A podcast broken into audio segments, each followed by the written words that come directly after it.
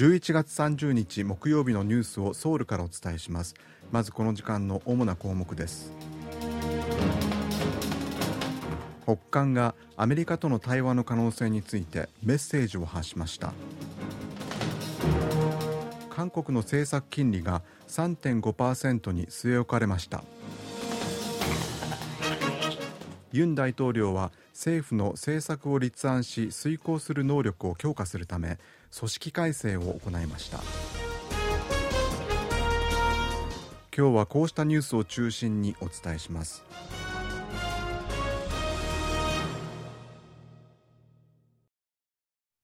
アメリカが北韓に対話を呼びかけていることを受け北韓の金正恩国務委員長の妹金与正朝鮮労働党第一副部長はアメリカと北韓の自主権について話し合うつもりはないという考えを明らかにしました。キム副部長は朝鮮中央通信を通じて談話を発表し対話の再開を呼びかけたアメリカに対して自主権はどんな場合でも交渉の議題になり得ない自主権をめぐってアメリカと向き合うことはないと強調しました。またキム副部長は表では対話を語り裏では軍事力を振り回すのがアメリカが好む力による平和なら対話に向けても対決に向けても準備しなければならず特に対決に向けて徹底的に準備するのが我々の一貫した立場だと強調しました。北韓のキム副部長の談話について統一部は北韓とアメリカによる対話の実現可能性を予断するのは難しいという見方を示しました。北韓は2017年11月に ICBM 大陸間弾道ミサイル火星15の発射実験を行った後核武力が完成したと主張し強硬な姿勢を見せましたが2018年のピョンチャンオリンピックをきっかけに対話路線に切り替え史上初となるアメリカとの首脳会談を開催しています。一部では今回キム副部長がアメリカを名指しした談話を発表したこと自体がアメリカの出方に引き続き注目しているというメッセージだという見方も出ています。またキム副部長が北韓の自主権についてアメリカと話し合うつもりはないと述べたことは対話を行う場合に避けるべき議題を明確にし対話の可能性が開かれているという姿勢を示すためではないかという分析も出ています。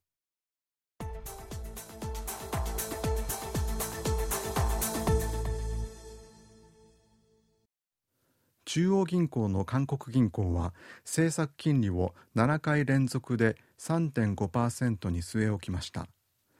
韓国銀行は30日の午前今年最後となる金融通貨委員会を開き政策金利を3.5%に据え置くことを決めました。物価の上昇率が見通しを上回っていることや高金利で家計の負債が膨らむことへの懸念が背景にあるとみられます。またアメリカの中央銀行にあたる FRB 連邦準備制度理事会が追加の引き締めに踏み切る可能性が低くなったことからアメリカとの金利の差を今の水準で保ちながらインフレがどの段階で落ち着くか見守りたい考えです。今年の消費者物価の上昇率の見通しは前回より0.1ポイント引き上げて3.6%に。来年の見通しは0.2ポイント引き上げて2.6%にそれぞれ情報修正しています。今年の経済成長率の見通しについては韓国銀行は前回の1.4%に据え置きました。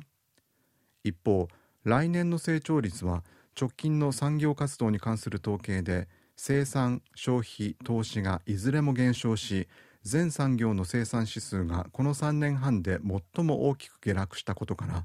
0.1ポイント引き下げて2.1%としました。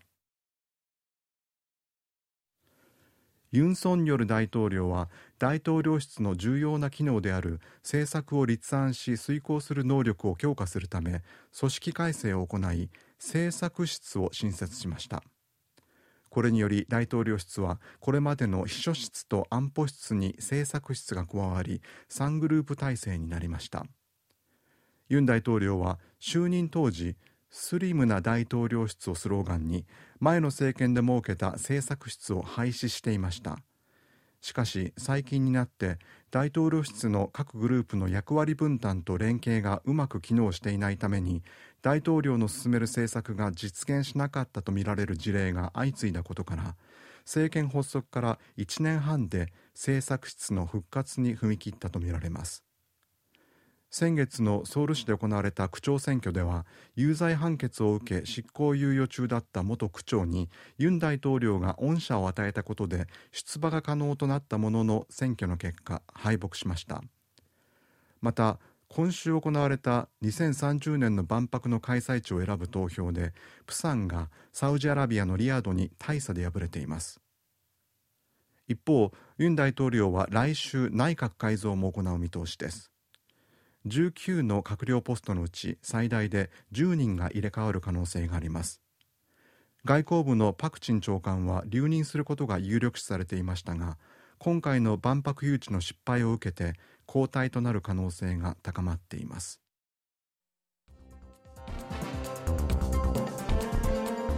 こちらは韓国ソウルからお送りしているラジオ国際放送 KBS ワールドラジオです。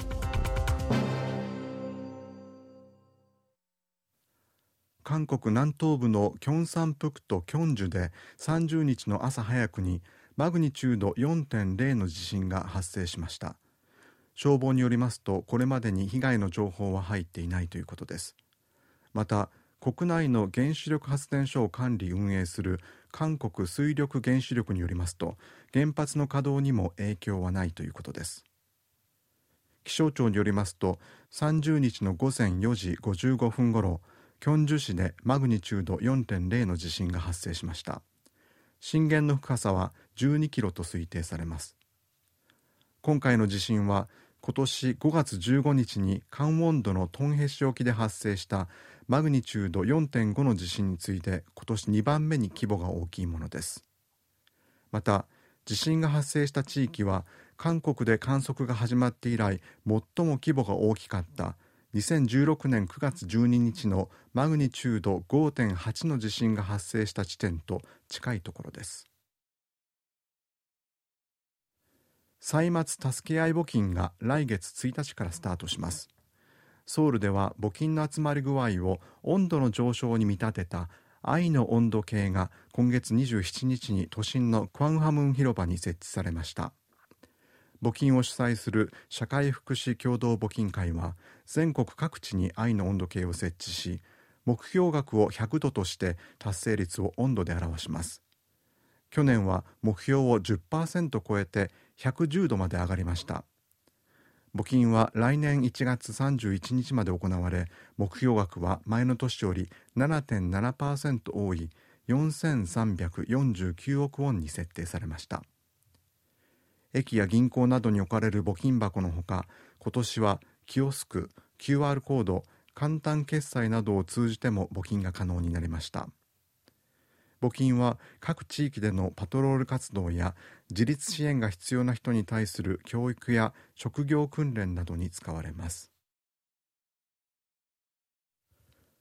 今年7月に双子としては韓国で初めて生まれたジャイアントパンダ2頭の誕生の瞬間を捉えた写真がアメリカのタイム誌の今年の100枚に選ばれました。